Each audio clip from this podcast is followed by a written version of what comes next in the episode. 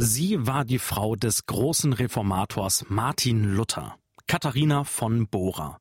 Heute vor 525 Jahren, also am 29. Januar 1499, ist sie geboren.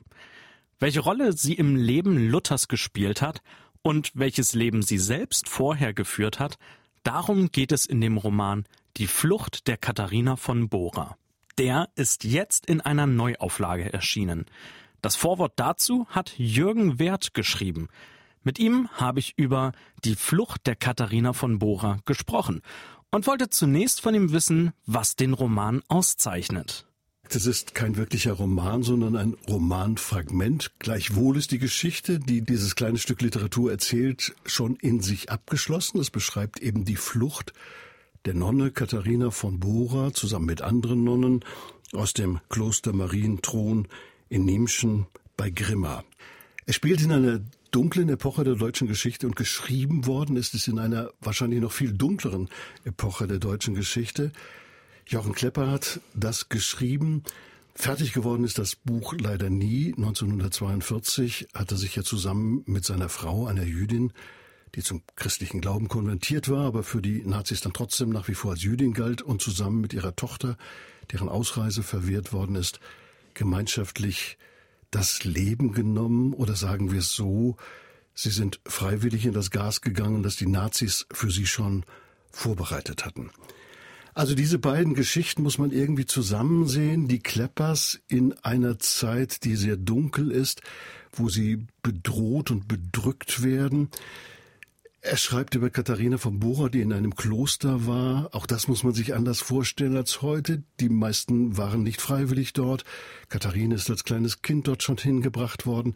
Die Gelübde hatten die meisten Nonnen und Mönche nicht freiwillig abgelegt. Das war wie ein Gefängnis. Der Glaube war wie ein Gefängnis. Es gab einen drohenden, bedrohlichen Gott.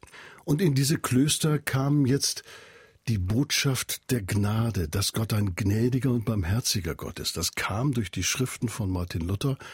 Ja, und in der Zeit haben dann manche Nonnen und manche Mönche beschlossen, wir fliehen und wir versuchen ein neues Leben in Freiheit anzufangen, ein Leben in der Freiheit des Glaubens und in der Freiheit des Lebens eben auch. Und wie wird Katharina von Bora darin beschrieben? Ja, als eine durchaus tapfere Frau, eine sehr kluge Frau. So stellt sie sich ja dann später auch heraus, als sie den Reformator selber heiratet. Historisch gesehen, welche Rolle hat Katharina von Bora für Luther und für die Reformation gespielt? Martin Luther hat sie immer liebevoll mein Herr Käthe genannt. Mein Herr Käthe, weil sie war irgendwie die die Haus und Hof in Ordnung gehalten hat und die auch die Seele des Reformators in Ordnung gehalten hat. Martin Luther war ja ein sehr angefochtener Mensch, dem es körperlich oft nicht sehr gut ging und dem es auch seelisch oft nicht sehr gut geht. Es gibt eine Situation, da war er fürchterlich deprimiert, saß in seinem Studierzimmer und Katharina hat überlegt, was mache ich denn? Und dann hat sie sich Trauerkleider angezogen und ist in sein Studierzimmer gegangen und er schreckt hoch und sagt, ist was passiert? Ist jemand gestorben? Und dann sagt sie, der Herr Christus muss wohl ein zweites Mal gestorben sein, sonst könntet ihr nicht so traurig sein. Und das hat ihn überzeugt und er hat sie in die Arme genommen und er wurde wieder froh am Glauben und am Leben.